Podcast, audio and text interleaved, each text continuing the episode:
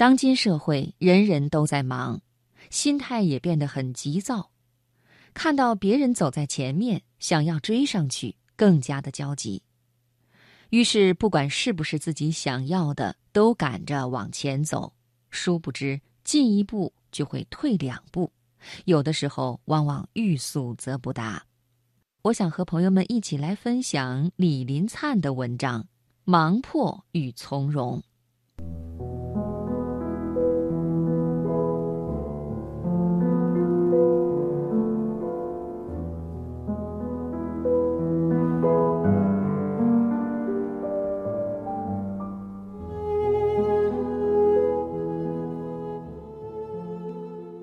台北故宫博物院有一幅马和之的《闲忙图》，画一个老渔翁在河滨树下织革履，鱼篓斜倚树根，一片闲适景色，命名典雅异常，取忙迫之中心神安适从容之意，对当今的生活情趣真有无穷的启发。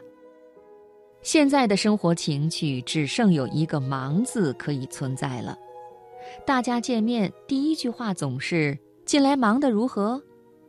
我去参加一个宴会，一位老友不中席而要去，向大家一抱拳说：“对不起，我还有三个场合得去应酬一下。”他匆匆离去之后，我不禁大惑不解：真的忙到了这种地步了吗？人生趣味尚存几许。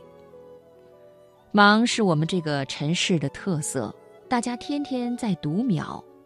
试想，一桌最好的满汉全席，却限你于三分钟之内吃完，那还有什么味道？因之，我不禁喟然叹曰：“忙是当今最可怕的癌症，我们如果不消灭它，它就要来消灭我们。”中国文化中有隐逸闲适的一派，台北故宫博物院有周晨的《闲看儿童捉柳花》和裘英的《松亭释泉图》，都充分传达出这份闲适。就是宋代理学家程明道也有“闲来无事不从容，睡觉东窗日已红”。万物静观皆自得，四时佳兴与人同的歌咏，在他的心理气象上也一直是云淡风轻。他说：“云淡风轻近五天，傍花随柳过前川，识人不识于心乐，将为偷闲学少年。”可知他不但闲适异常。而且在闲适之上，还有更高一层的乐的境界。他养小鱼数尾，时时往观。人问其故，他答道：“遇见无人而不自得之意。”台北故宫博物院藏有南宋范安人的鱼藻图卷，我每一展拜，都使我想到庄子与惠子的豪凉之乐。条鱼出游从容是娱乐也。西湖是我旧游之地，最有名的玉泉观鱼，那池阁之上便写着“娱乐园”三个大字。我常想，人为万物之灵，而自我盲迫如此，何以人而不如鱼乎？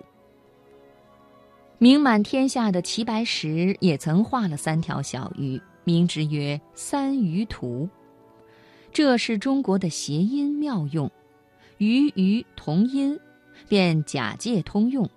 他在上面题字云：“画者工之余，施者睡之余，寿者节之余，此白石之三鱼也。”一片闲适从容气象。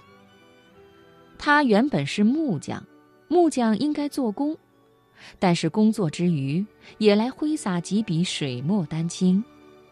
他原来并不想作诗，但是睡觉东窗日已红之后，兴犹未尽，也偶尔来歌颂一下“春眠不觉晓，处处闻啼鸟”的“四时佳兴与人同”，不亦是充满了生之乐趣吗？至于寿者节之余。那是对高年长寿的歌颂。若推究一下这种三余图之由来，则久矣，一发能显示出中国人的生活从容。因为原来的三余是夜者日之余，日出而作，所以晚上是我休闲的时刻；余者晴之余，不能出外耕田，便是我读书作画的机会；润者岁之余。这就是千字文上的“润余成岁”，在古代中国人的想法中，这是一笔意外的收获，又可以从容自在的闲散几天了。拿古代的自在有余和现在的忙迫不堪一比，我们不禁大为怀疑起来：这内中的得失消长如何调剂，才能使现下当今的忙迫癌症着手回春？化为一片从容祥和，庶几能切问近思，乐我平生。台北故宫博物院的宋画收藏里有一幅“坐石看云”的册页精品，画着两位高士溯溪而上，据石而止，面前瀑水高悬，白云未起，正是写行到水穷处，坐看云起时的一片自然。对话论诗，深念唐宋巨匠胸怀洒脱，真是在檐下三伏天饮清凉散，于忙迫中得安乐窝了。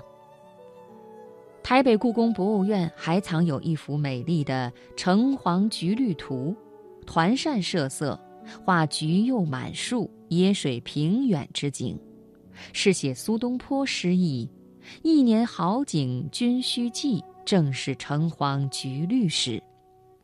这位画家是有深意，他把自然、闲适、丰收的情愫都交付于画面，让人一见忙追顿消。日日忙，月月忙，年年忙，自是一奇。其实分出一段时间彻底休息、自我轻松一番，亦不至于就影响大局也。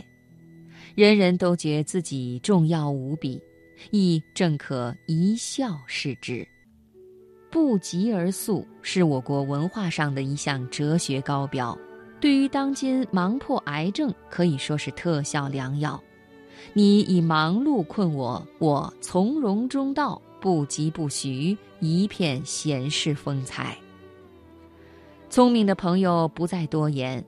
敬祝您空山无人，水流花放，拍拍满怀都是春，一片自在从容。